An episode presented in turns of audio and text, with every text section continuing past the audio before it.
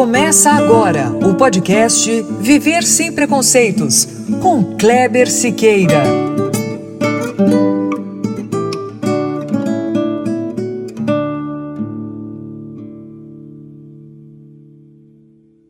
Muito bom, é isso mesmo. Começando agora o nosso podcast, episódio 15. E como hoje não tenho recadinho para vocês, vamos direto para nossa convidada. Eu conheci minha entrevistada de hoje há pouco mais de um mês, quando a gente participou do programa Boteco Apejor. Aliás, programa que você pode conferir pelo YouTube ou então uma edição especial feita para o Viver Sem Preconceitos pelo Spotify. Ok?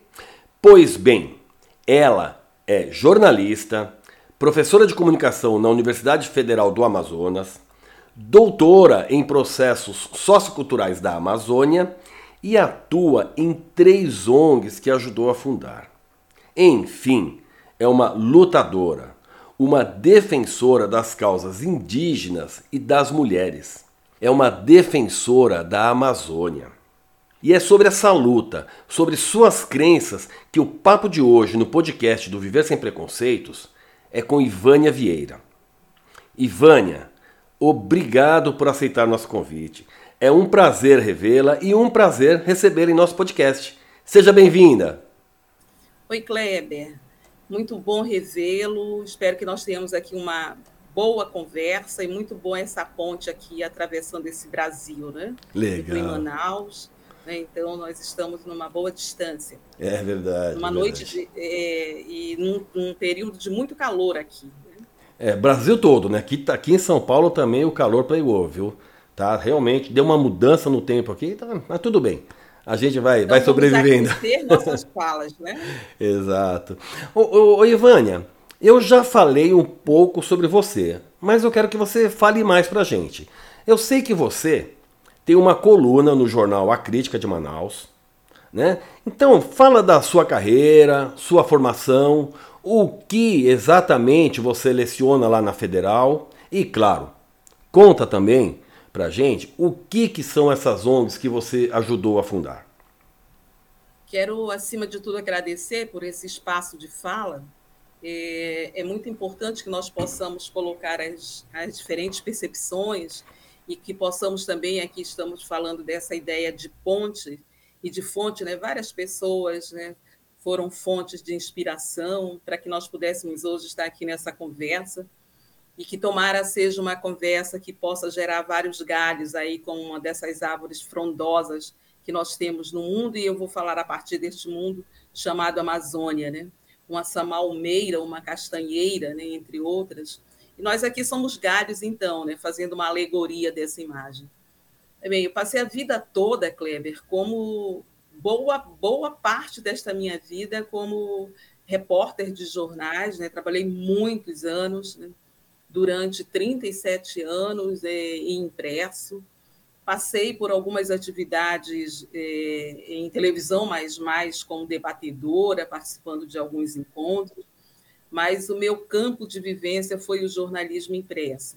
Deixei o jornalismo impresso em 2014, porque a, aí a jornada de trabalho estava muito pesada, então já era o jornal mais a universidade. O jornal, naquele tempo, e acho que ainda hoje, mas até esse tempo, o jornal era um grande né, meio de comunicação. Nós tínhamos plantões sábado, domingo, que se arrastavam. É, então, ficou muito pesado. Nesse, nesse tempo, eu estava também trabalhando no doutorado, e aí eu deixei a, a minha vida de repórter, de editora, em várias funções, quer dizer, por tanto tempo, eu passei por várias áreas né, dentro dessa, desse ambiente chamado jornal impresso das redações. Né? Editoria de cidades, editoria de economia, editoria de política, editoria eh, de suplementos culturais uh, e, sempre também trabalhando com uma parte da opinião. É, em vários jornais antes de A Crítica, eu também já trabalhava, é, já fazia artigos, mas em A Crítica eu escrevo há mais de 20 anos, tem uma coluna semanal, é, que agora há algum tempo ela se chama Escritas do Corpo, E ali eu coloco um pouco a minha percepção em torno de alguns acontecimentos da vida, me pautando principalmente, mas não exclusivamente, a partir daquilo que é importante, que é uma notícia, ou que não foi notícia, eh, em relação ao Amazonas e à Amazônia, e a cidade em que eu vivo, que é a cidade de Manaus. Na universidade, é, onde eu estou também há 20 anos, na universidade eu já passei por várias disciplinas. Né? Então, desde aquele momento do estágio probatório, né? que você vai recebendo as várias disciplinas, até chegar a, ao, a um quadro mais ou menos que, que se repete, mas não é único, né? que é de trabalhar com redação para jornal, trabalhar com metodologia, é, sociologia da comunicação, enfim. Cada período do curso vão apresentando as demandas, vai se vendo quantos professores estão de pé, estão aptos, e aí nós vamos nos organizando para esse encontro entre professor, professores estudantes que estão caminhando dentro da universidade no curso, ou aqueles que estão chegando, né? que a mim também merece um, um tratamento muito especial, né? os calouros, quando chego nesse ambiente da universidade. Né? E, esse período de, de pandemia gerou, acho que tanto para nós mais velhos e mais velhas, quanto para eles né, tão jovens, né? gerou uma experiência diferente, que são as aulas remotas.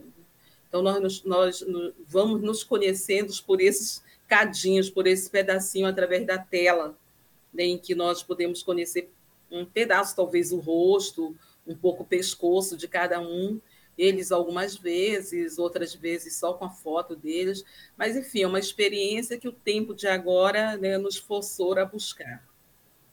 Perfeito. E sobre as ONGs? Olha, já há algum tempo, como resultado, da, resultado da, das próprias pessoas que passaram pela minha vida e que passam, a, as quais eu sou, eu tenho uma gratidão eterna, Há algum tempo nós estamos envolvidos com os movimentos, né? comunidades eclesiais de base, então eu tenho uma ligação que vem e que eu não tenho por que negar ou por que minimizar com, uma, com a Igreja Católica Progressista. Ali talvez eu tenha dado os meus primeiros passos no, nos grupos, nas pastorais sociais. Dali para conhecer também movimentos sindicais. É, de lá para conhecer e começar a participar e ajudar a fundar instâncias de representação do movimento de mulheres e movimento feministas. Nessa perspectiva, nós trabalhamos é, e fundamos o Movimento de Mulheres Solidárias no Amazonas, o MUSAS, que é resultado desse acumulado de experiência de várias mulheres, a maioria delas mulheres egressas do, do do Polo Industrial de Manaus, à época se chamava Distrito Industrial, então onde ali nasceu a, a Comissão de Fábrica das Mulheres Metalúrgicas, isso nos anos 80, e agora, mais recente, né, o, o, o MUSAS, que é o nosso movimento de mulher, entre outros movimentos. Né? Também ajudei aí o Fórum, o Fórum Executivo das Mulheres né, de Manaus, trabalho e ajudei junto com vários colegas professores, né, lideranças indígenas, enfim, outros é, ativistas à, à, Frente Amazônica de Mobilização em Defesa aos, aos Direitos Indígenas, a FANDI, que foi, essa é mais recente, ela foi construída como resultado de um grande encontro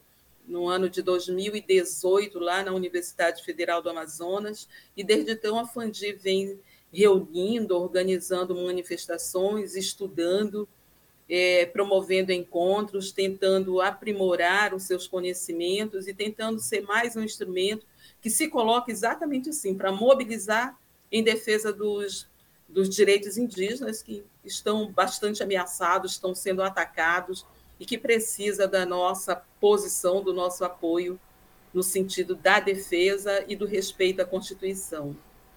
Aproveitando né, que você está falando das ONGs, né, Ivânia, vou aproveitar para dar um recado para o pessoal que está ouvindo a gente. Né?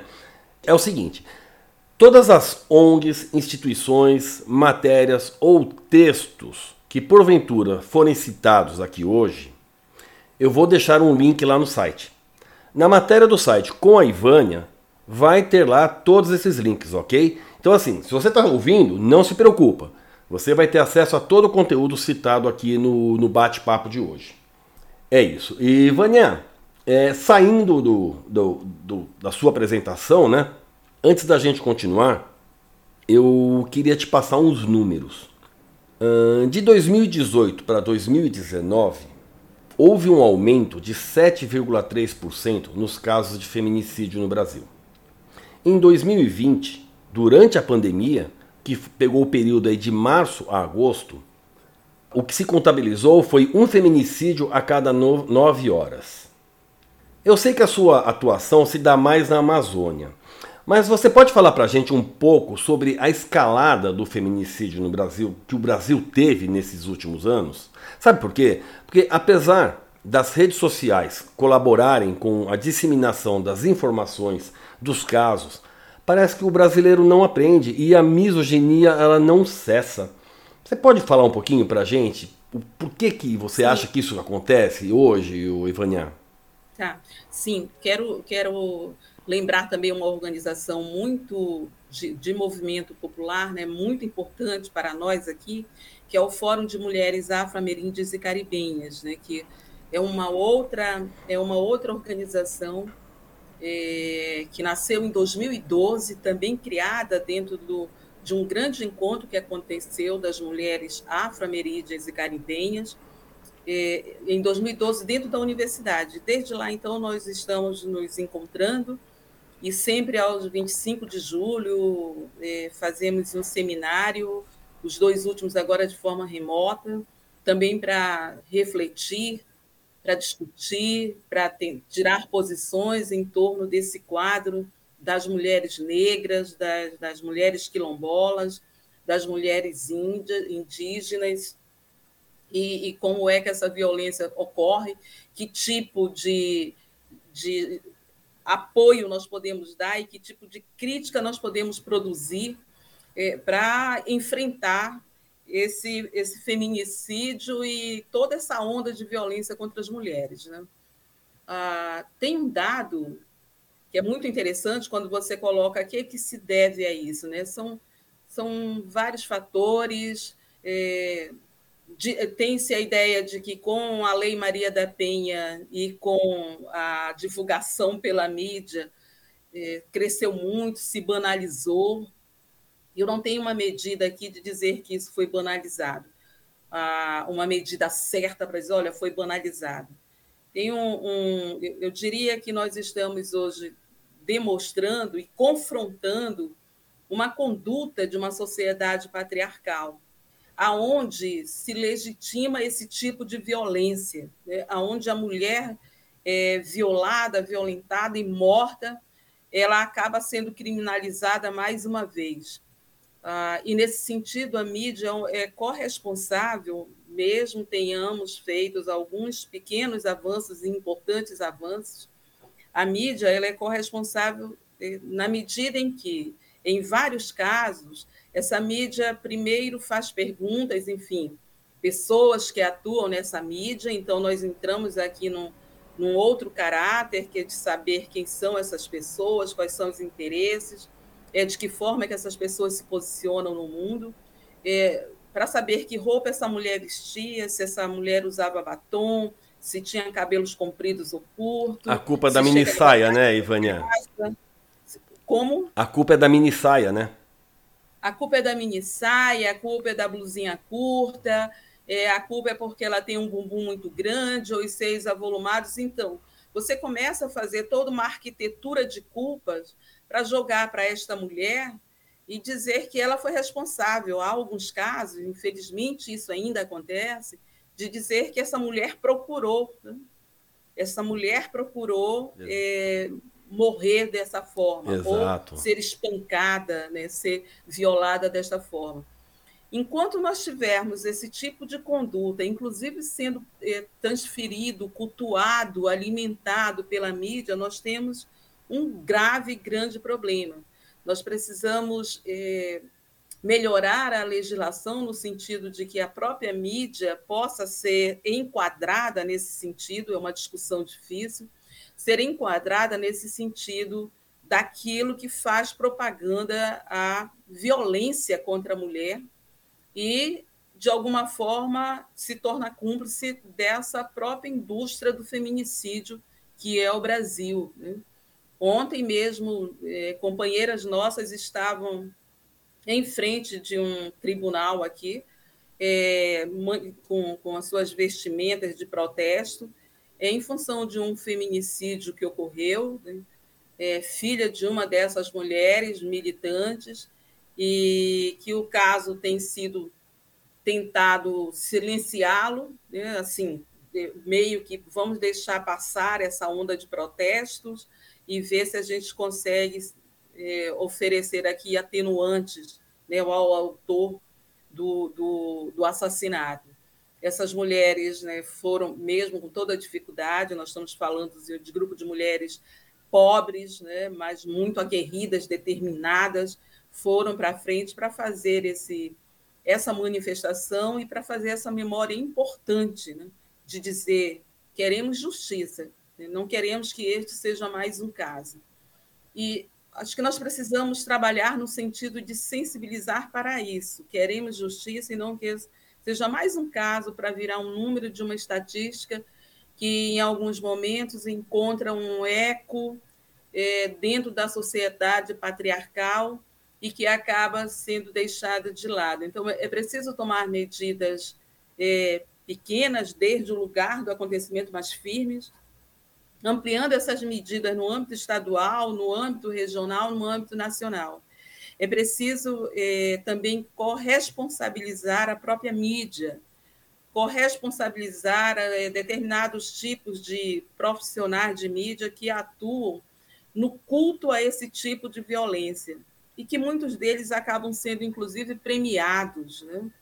É, o que é um absurdo, né? o que é um absurdo, mas enfim acontece. Exatamente. Ah, eu diria que as mulheres elas continuam cada vez mais se colocando para discutir, se colocando para refletir. Nós precisávamos levar esse assunto é, tratando dentro das suas especificidades desde a primeira fase da escola, crianças pequenininhas que muitas vezes assistem a espancamento de sua mãe, de sua irmã, de suas tias, né, de suas avós, elas precisam compreender o que, que está acontecendo. Acho que esse processo de compreensão começa nessa base e avançar para outros espaços né, de discussão e de tomada de posição. Então, o movimento, o movimento pelo fim da violência né, contra a mulher, é, pelos direitos humanos das mulheres, ele necessita de muitas alianças. Né? e, nesse sentido, de uma sensibilização de outros setores.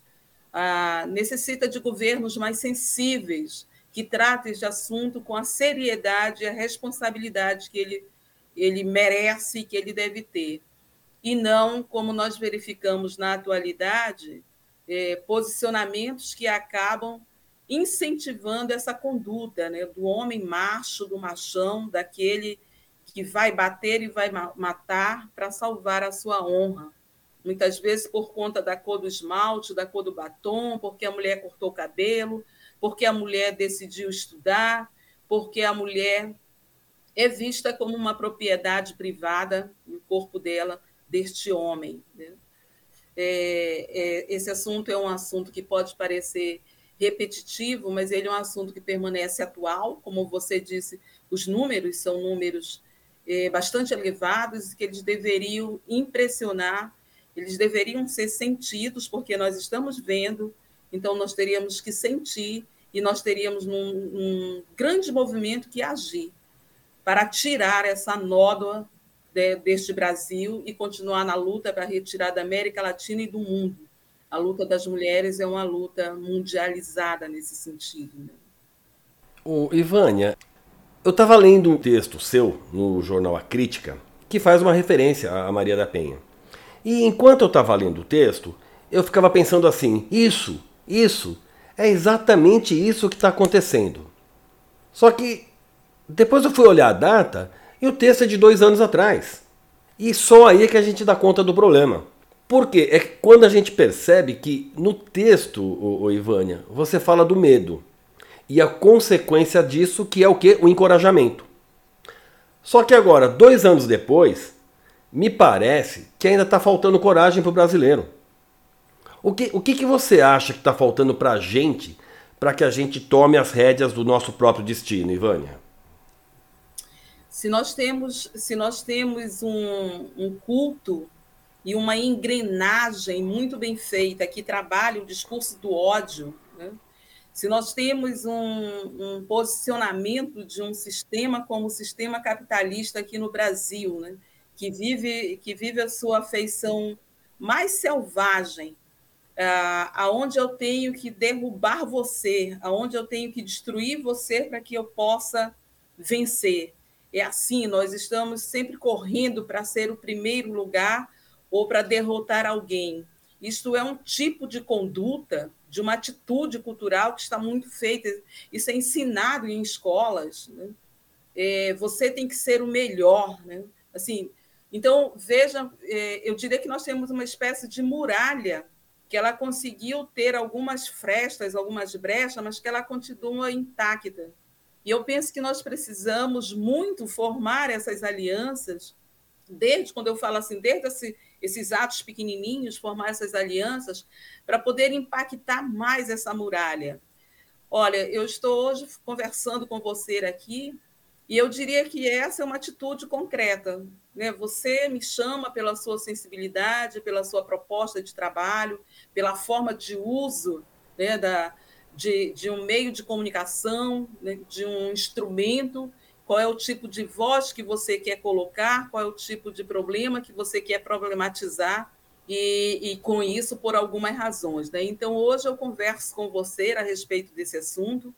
É possível que algumas outras pessoas, na escuta deste tema, possam eh, pensar e dizer: Poxa, mas olha, eu estou aqui ouvindo uma mulher que está falando lá de Manaus a respeito desse assunto, e aqui eu tenho uma ideia, né? Então, assim, você, nesse momento, é um instrumento que faz ponte, né? Ou, como você gosta de dizer, você abre portas, né? É um abridor nós, de portas. Nós, é, nós estávamos falando da necessidade de que ainda estamos conseguindo brechas, e que bom que nós encontramos um abridor de portas, né?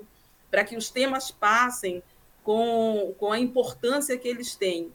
Então, é, é, é esse, esse discurso da violência que ganhou um espaço enorme, que está aí é, revelando um pouco desta, dessa sociedade brasileira, está revelando o posicionamento de instituições que deveriam, pelo dever sagrado constitucional, ter outra conduta. Né?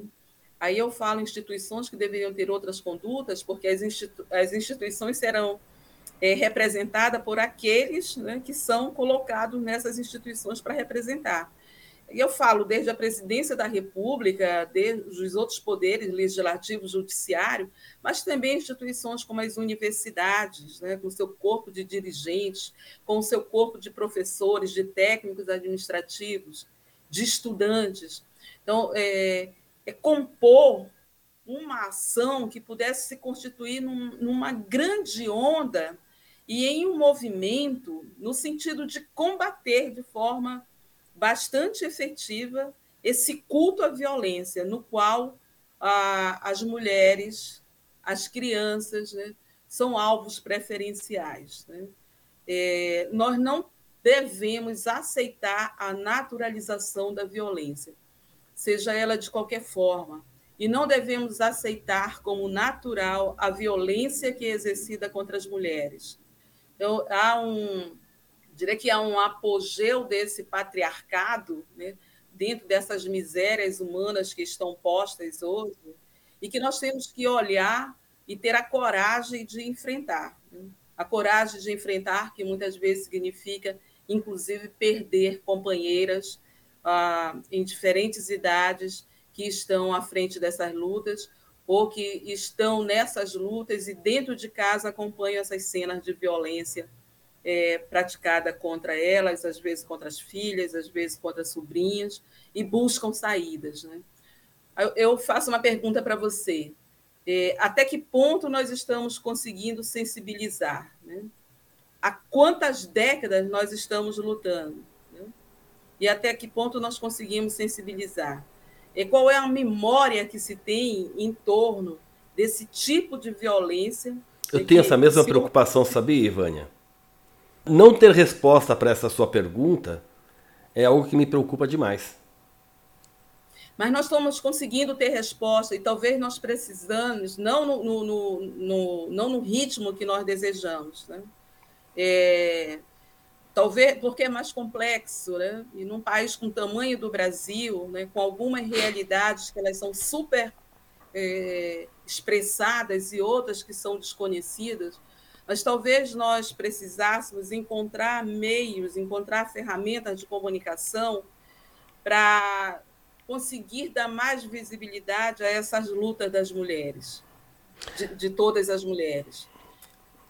Essas mulheres que estavam ali num grupo de dez mulheres à frente de um tribunal, né? eu não, não tive chance de acompanhar, né? não, não, sei, de acompanhar o noticiário, estava aqui numa atividade da universidade, mas para saber se elas viraram notícia ou se esse ato delas é um ato que passou porque tinha outras prioridades, ou porque esse tipo de conduta delas ali diante de um protesto é, feria interesses de algum meio de comunicação comprometido com algumas coisas dentro dessa relação de poder. É, então, nós precisamos é, fazer com que mais ferramentas da mídia possam ser utilizadas. Nós já conseguimos perceber a pauta mais frequente em torno desse tema. Precisamos agora refletir sobre a condução dessas pautas e sobre a memória em torno desses assuntos. Precisamos fazer com que esse movimento todo é construído a partir, este mais recente, a partir do assassinato da vereadora Marielle, é, ele possa seguir por todos os becos, ruas, avenidas, é, pelos rios, lagos, Paraná de rios da, deste Brasil, é, e, e, que possam ter com todos os outros nomes, mas ter também essa ressonância é, de, de colocar ali a plaquinha de dizer que queremos justiça, como estavam essas mulheres dizendo aqui em Manaus, é, num grupo de 10, mas que nós possamos pegar esse grupo de 10 daqui com um grupo de cinco lá do Tonantins, com, dali da região do Alto Solimões, aqui no Amazonas, com um grupo de 20 de lá, de Santarém, no Pará, com um grupo de mil em São Paulo, e assim, enfim, fazer este movimento acontecer de forma mais visível. E aí precisamos utilizar a, muito a nossa criatividade, precisamos utilizar os é, personagens né, que estão aí para abrir portas, no sentido de dizer, vamos juntos, né? vamos juntos trabalhar nisso, né? Muito, assim, é um trabalho que tem que ser muito coletivo e compreender as diferenças mesmo que tem nesse Brasil, né, que, é, que é, é muito grande, com diferenças igualmente grandes, né, onde a, os índices de violência ainda são vistos a partir de uma determinada perspectiva. Né? Deus, que mostrar a violência a partir do lugar, né, e aí eu fico pensando aqui no, no professor Milton Santo, né, a partir do lugar como esse lugar, né, a cidade, o lugar do acontecimento, o lugar onde sabemos das coisas, né, o do ônibus lotado, onde mulheres são também violadas em seus direitos, né, da, da, da falta de luz nos pontos de ônibus, né, da, da, das ruas esburacadas e escuras que facilitam, dos, enfim, da, da própria conduta de de legisladores nas casas legislativas quando vão se relacionar com mulheres que trabalham nesses locais. Então, nós temos aqui um, um, um novelo enorme para pensar e pensar como é que nós podemos atuar para que essa atuação se reflita na gradativa redução e até eliminação desse número de violência e do feminicídio em si. Né? é, compreender que matar uma mulher né, por esta razão do gênero, ela é algo que a justiça não pode fazer de conta, que ela tem que cobrar e que ela tem que punir né, os responsáveis e os cúmplices né, por esse assassinato. Oi, Vânia, você falou que uma das formas de combater é formando alianças, né? Eu vou pegar essa frase tua e vou usar para dois lados, o bem e o mal. eu, eu percebo que pro lado do mal foram formadas muitas alianças. E por isso o Brasil chegou no, no, no ponto que está. E para o outro lado, não vou falar o que foi feito o que não foi feito. Eu vou te fazer uma pergunta. Você, como professora, você tem alunas. E eu sei que você é uma referência, é uma inspiração. Eu já li isso, né? Que, é, de ex-aluna sua falando que você é uma inspiração. Que você ajudou a pessoa a se tornar uma contadora de histórias. Então, eu quero saber como é que você vê as suas alunas, né? Você sendo essa fonte de inspiração, como você vê, você está formando alianças com essas alunas? Pois é, eu estou todo dia numa peleja danada para que isso aconteça, para que nós possamos, é, entre aquilo que é conteúdo da disciplina, é, trabalhar, por exemplo, esses assuntos que complementam e que são fundamentais para o nosso processo de formação né, que, não, que não se excluam uma coisa da outra. Que numa matéria, por exemplo, sobre redação jornalística, nós possamos trazer à tona é, material que é publicado nas diferentes plataformas e refletir criticamente sobre esse material. Então, é, eu, por isso que eu uso essa, essa ideia da peleja, né, dessa peleja diária, permanente, das inúmeras conversas que nós temos Antes, até bem pouco tempo, antes da pandemia, conversa de corredores, conversa na, na, do pós-aula, agora muito pelo WhatsApp, por telefone, diante dessas inquietações. Ah, por exemplo, com o pessoal da turma de calouros, né, que é uma turma que está chegando e descobrindo, saindo de um determinado universo, né, que é a escola do ensino médio, entrando nesse universo da universidade, ah, eu, eu sempre tenho muito cuidado de tentar perceber e de tentar conversar, de tentar compreender primeiro aquele sujeito que está ali diante de mim, é, de que forma é que chega e como é que nós podemos conversar sobre assuntos muitas vezes que são assuntos difíceis.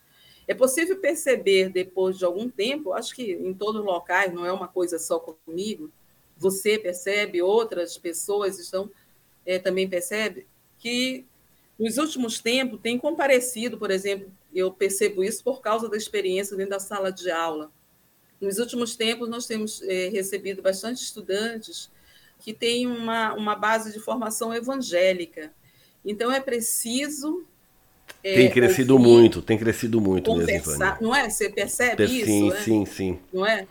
Então, é, e aí eu diria, formação evangélica, né, algumas com um olhar mais progressista, mais interessante, é, de um tipo de pensar o evangelho numa perspectiva, e outras com um olhar bastante complicado, conservador.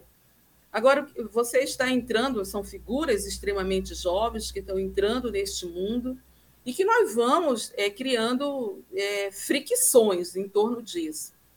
É, alguns vão descobrindo, vão conversando, vão percebendo, vão entrando na história é, política do país, que não é uma história isolada de tudo. Não é, quando se fala história política, nós estamos tratando da história de vida né, deste país, e vão avançando em suas leituras e na sua curiosidade, no seu interesse de querer compreender. Outros se fecham, né, entendem que estão corretos, que é isso mesmo eu diria que é uma peleja diária, no, no, sentido, acima de tudo, que nós consigamos compreender o respeito. Eu acho que a partir do momento que nós compreendemos essa noção do que é respeitar o outro, essa noção do que são os direitos humanos das mulheres, é, compreender esse universo de violência que as mulheres estão colocadas, e nesse sentido, é, chama atenção para esse universo de violência a que as mulheres negras a que as mulheres indígenas, as mulheres quilombolas estão colocadas dentro né, deste arcabouço de mulheres, a essas mulheres. Então, compreender isto é um trabalho de todo dia. Né? É um trabalho de desconstruir noções que foram colocadas ah, e no sentido de que outras possam ser construídas para compreender esse estado de violência. É, não é um trabalho que tenha que você possa tirar férias dele, né? Tem que ser todo dia, tem que saber que palavra utilizar. Né? É. Oi, Vânia, e você estava falando aí de pautas, né? É, as pautas necessárias. Em 2003, aconteceu o primeiro seminário da mulher do Médio Amazonas, lá em Itacoatiara. Desse encontro, Ivânia, é, resultou um documento que continha as reivindicações, que elas foram para as autoridades em todos os níveis de poder. E eu tenho aqui anotado que é nas áreas de saúde, educação, transporte, habitação, emprego e geração de renda. Disso, eu tiro dois questionamentos para você. O primeiro é: alguma dessas, dessas reivindicações surtiu efeito? E o segundo é: Dá para você, Ivânia, traçar um paralelo entre a mulher amazonense brasileira, descrita na carta de Itacoatiara, e a mulher de hoje? As reivindicações continuam sendo feitas. Né? Eu chamo a atenção aqui, porque quando você olha aí para a sua própria existência, né? a questão das creches, né? E aqui eu vou, vou buscar um espaço, porque, de novo, vou aqui chamar a, a mídia né, para esse assunto no que diz respeito às creches. Há muito dessas mulheres com as quais nós estamos eh, trabalhando, com as quais nós somos partícipes, né? Eh, há muitas décadas lutam por creches né, no estado do Amazonas e na cidade de Manaus. Acho que a Comissão da Mulher Metalúrgica, lá no começo dos anos 80, em meado dos anos 80, do século 20, já lutava por creche. Ali eu estou falando de mulheres jovens né, que estavam lutando por creches para garantir a possibilidade de um espaço adequado para deixar seus filhos. Algumas delas não tinham filhos, né, eram jovens, mas outras já tinham filhos e era um drama. Tinha que trabalhar numa fábrica com uma longa jornada e onde deixar a criança. Essa mulher, é, por vezes, ela viria a ser criminalizada pela própria matéria do jornal se acontecia alguma coisa, porque deixava uma criança tomando conta de outra criança. Então, é, aí, imediatamente, um, um, tipo de jornalismo que dizia que era uma mulher que é, não tinha sensibilidade, que saía e que deixava vulneráveis, né, cuidando de vulneráveis. E, e essa mulher, então, ia ser punida, algumas delas chegaram ser mesmo gravemente punidas né, por isso. Ora, uma mídia que ainda consegue hoje fazer esse tipo de leitura, jornalistas que conseguem ainda hoje fazer esse tipo de leitura e ficar em paz com a sua consciência, é, não deveriam, é, em nome daquilo que diz o nosso código de ética, né? O nosso código de ética ali entre os seus os seus artigos, né? É, e os seus capítulos, seus cinco capítulos, ele diz lá, termina dizendo que a ética deve nos acompanhar né, como o, o zumbi né, de um besouro, né, utilizando lá aquela bela frase do, do Gabriel Garcia Marques, né, para dizer que, é, que o besouro, quando ele deixa de zumbir, esse besouro aconteceu um problema, né? Ele está morto ou está muito doente, né? Precisa, se não morto, precisa de tratamento. Então, quando nós utilizamos ainda esse tipo de abordagem, sem buscar saber por que, que essa mulher deixou crianças em casa para ir trabalhar, e passamos a ser parte dos juízes que vão sentenciá-la, né? e é algo muito grave, que nós precisamos, enquanto pessoas da área da comunicação, trabalhar, precisamos discutir voltar a discutir ou fortalecer a discussão nessa área. Esse assunto ele continua muito atual. Nós temos creches hoje, por exemplo, na cidade de Manaus. Não o número desejado, está muito aquém. A cidade também teve um processo aí de crescimento desordenado, e, e é claro, a, o número de creches que se tem hoje é insuficiente e promove algumas cenas absurdas, né, como fazer sorteio para ver quem vai ter direito né, a ter a vaga ou não. Então, este item continua muito atual, precisando é, ser ampliado, ser revisto e permanece como pauta de reivindicação.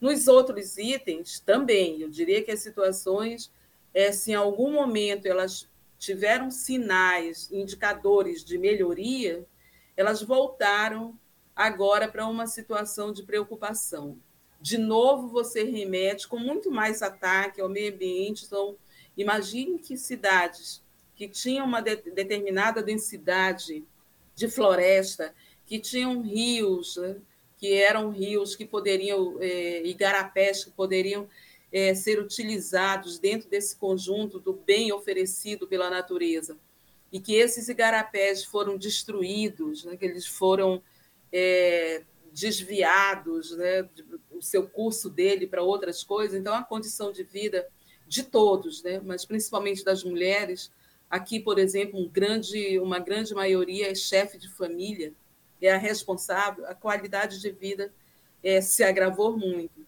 Então, a saúde dessa mulher é, está muito abalada. Ela precisa desse conjunto de atenção para ter a sua saúde melhorada, para ter a sua saúde pensada como algo importante dentro da cidade, dentro do estado e dentro do país, né?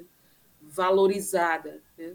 Então, é, é, todas essas pautas que foram colocadas nesse encontro de 2003, transformada numa carta como um instrumento de luta, elas permanecem válidas e o, o, problema em torno delas, a, a, consequência em torno delas agravadas. O perfil entre essa mulher, né, uma outra questão que você coloca, quem era, né, se, eu, se eu não estou aqui alterando aquilo que você está comentando comigo, né, qual era o perfil dessa mulher de 2003 e o perfil dessa mulher de 2021. Isso. É isso. Né? Pois é, o perfil de luta continua, o perfil de luta continua e com uma com uma leitura do quanto que nós precisamos ah, e que eu ouço sempre as minhas companheiras dizerem nós precisamos é, trabalhar meio de trazer as mulheres mais jovens né? que naquela época éramos as jovens né? É, trazer as mulheres mais jovens para engatar essa essa bandeira ou como dizemos por aqui para fazer a rodilha colocar o pote e seguir adiante né nós já andamos com alguns, é, do ponto de vista literal de andar, né, já andamos com algumas dificuldades, algumas de nós, né, com reumatismo, com algumas coisas de tantos anos aí que a vida vai oferecendo. E também assim, nós precisamos encontrar meios de encantar as mulheres jovens, as adolescentes, sempre, sempre para que elas possam vir e com seus olhares, com seus posicionamentos, com suas criatividades, é, colocar tempero nessa luta.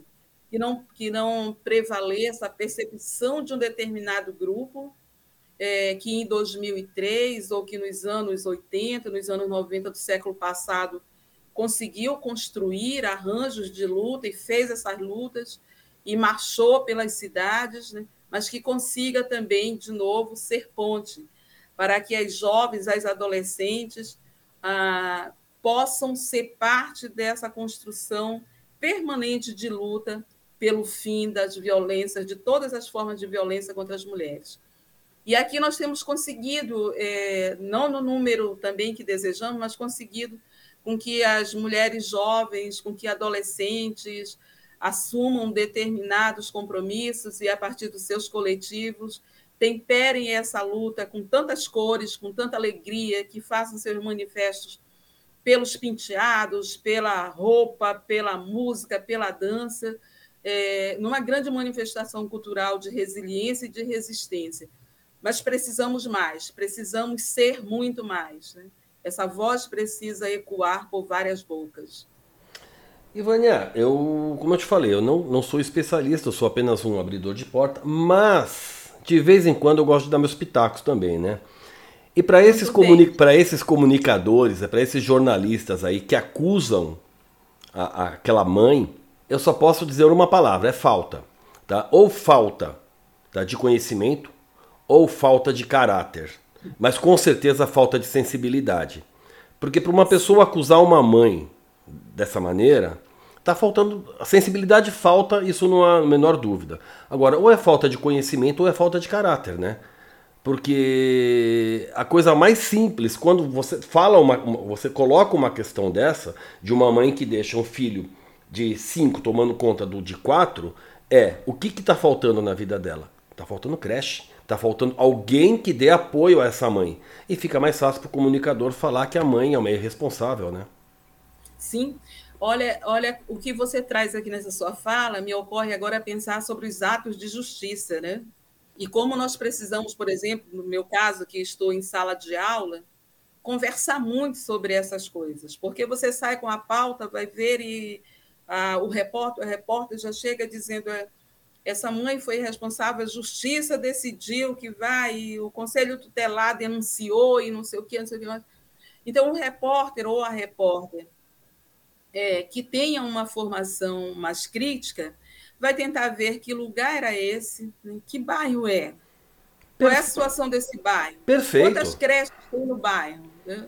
É, não tem no bairro, mas a quantos quilômetros tem a primeira creche? Qual é o nível de rendimento dessa família? Quem é que compõe essa família?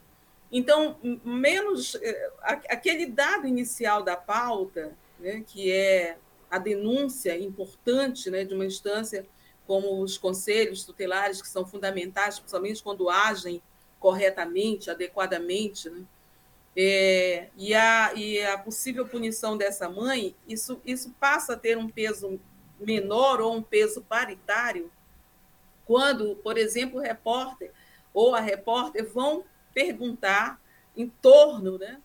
ou fazer, ou descobrir aquilo que está encoberto. Tá bom, a pauta é para tratar disso, mas essa pauta para tratar deste assunto, ela está envolvida com uma série de outros.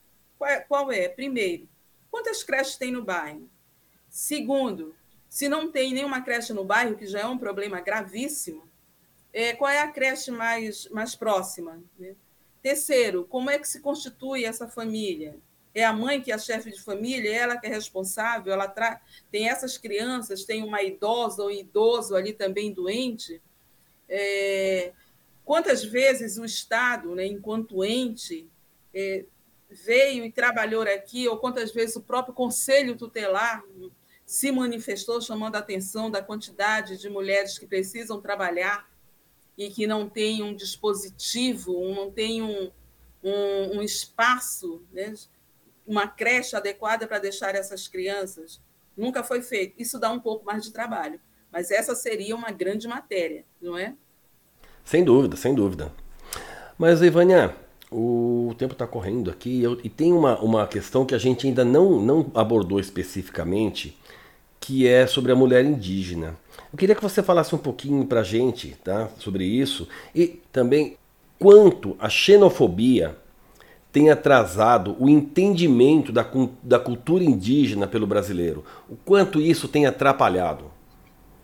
Vamos conversar um pouco a partir da minha percepção, mas é, quero dizer que eu espero que logo, logo você possa ter as próprias mulheres indígenas conversando com você, né?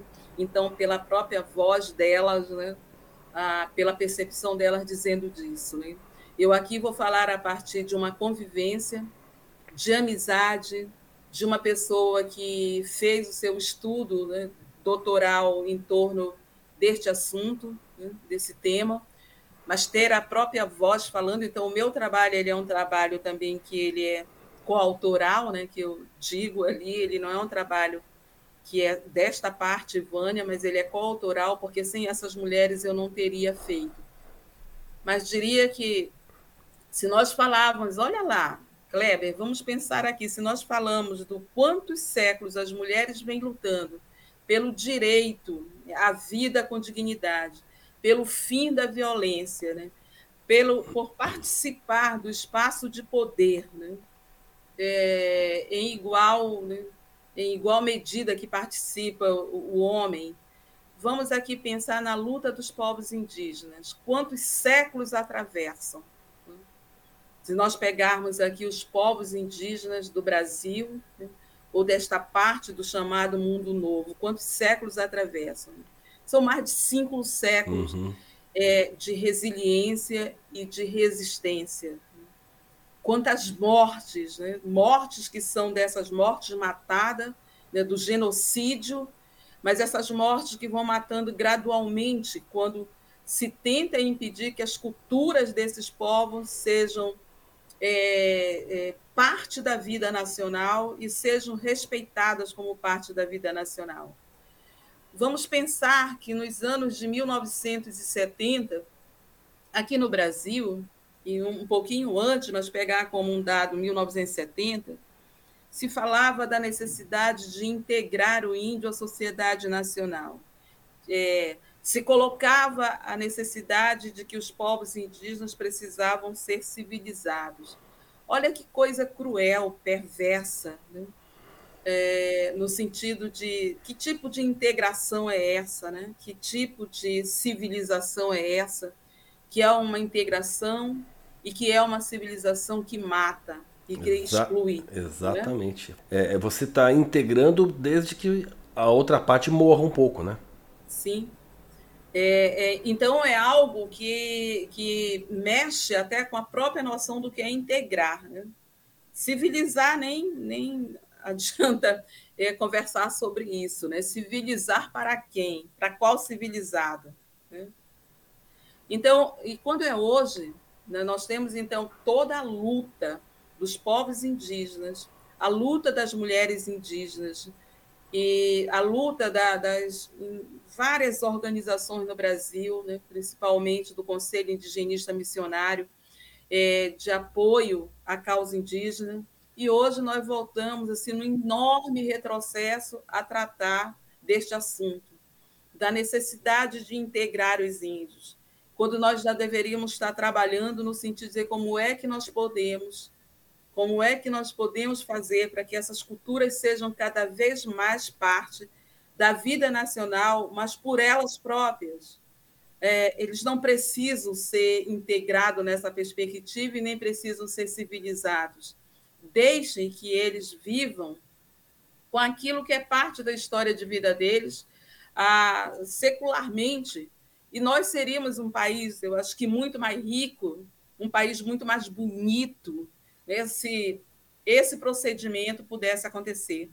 É, é parte disso que os indígenas é, querem, é por isso que os indígenas brigam, por isso que essas organizações de apoio também brigam, para que essa existência possa acontecer, mas não engessada, né? não a, a, apeada naquilo que determinado núcleo de poder quer, mas naquilo que os índios querem. Olha, eu quero, eu quero na minha comunidade plantar roça, pescar, e para isso eu preciso ter a terra, eu preciso ter o rio, porque sem isso eu não posso trabalhar algo que é muito importante a mim e ao meu povo, Nesse momento, nós estamos aqui vendo no Brasil ah, cerca de 6 mil indígenas, né, homens, mulheres, crianças, é, lá em Brasília, lutando para que não se aprove um projeto de lei que fere completamente a Constituição, e ainda como projeto de lei, e que vai alterar também profundamente o processo de demarcação das terras indígenas, vai abrir portas para rever essas demarcações e que vai significar, se vier a ser aprovado, nós estamos aqui pedindo apoio da sociedade brasileira, dos segmentos brasileiros que têm respeito pelos povos indígenas e querem que eles vivam na cultura deles, nos espaços deles e nos espaços onde eles quiserem viver mais com a cultura que eles têm, e que também entrem nessa luta para impedir que este PL seja aprovado para que essa luta deles lá em Brasília, nesse momento tão arriscado, em que eles podem ser vítimas das doenças que estão postas daí, né, tanto por esse vírus como pelas novas cepas, cepas desse vírus, como por outras doenças, como a própria violência, como os ataques que eles podem ser vítimas, para que eles possam ser apoiados, que eles possam sair é, em mais um round, possam sair vencedores, né?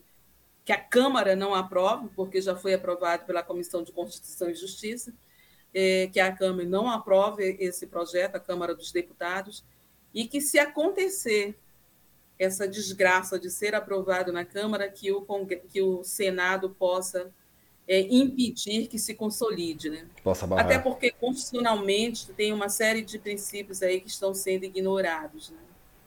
Oi, Vânia, eu faço uma analogia uma coisa meio maluca, mas é, eu não vejo, eu não vejo nenhum povo, o brasileiro ou o americano, querendo entrar na França, falar, vocês vão mudar tudo a partir de hoje.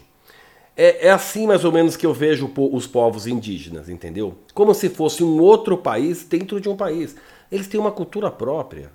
Eles têm algo que é deles, que é completamente diferente da gente. Eu vejo dessa maneira, como se fosse um outro povo, uma, um outro país dentro do Brasil. E, e tem que ser mantido, não tem, não tem que ter integração. Ninguém vai invadir a Índia para falar que o, que o povo indiano está é, vivendo de uma maneira errada. Né? Por que invadir? Por que acabar com a cultura do indígena brasileiro? Pois é, olha, Kleber, eu também vou aprendendo é, ao lidar com, com esses povos, ao lidar com as mulheres indígenas, eu vou aprendendo que o Brasil teria muito a ganhar se decidisse tratar os povos indígenas pela noção de respeito às culturas desses povos e essa cultura está ligada à terra. É, o Brasil seria uma experiência pluriétnica para o mundo. E ele seria uma experiência de conhecimento, de junção de sabedoria, de um tipo de medicina é, utilizada por esses povos em conversa com a medicina utilizada por esta outra sociedade, que seria espetacular. Ah, o, o que acontece é, é que, de novo, vem o que está em jogo aí não são a vida dos povos indígenas, o que está em jogo é uma proposta capitalista, né? é, é, um, é, um, é um modelo econômico que precisa cada vez mais se apropriar e explorar. Então, terras indígenas asseguradas constitucionalmente é, elas são hoje vistas, são hoje cobiçadas como espaço para retirar o que tem. Então é preciso primeiro retirar o obstáculo. Quem é o obstáculo? É o indígena.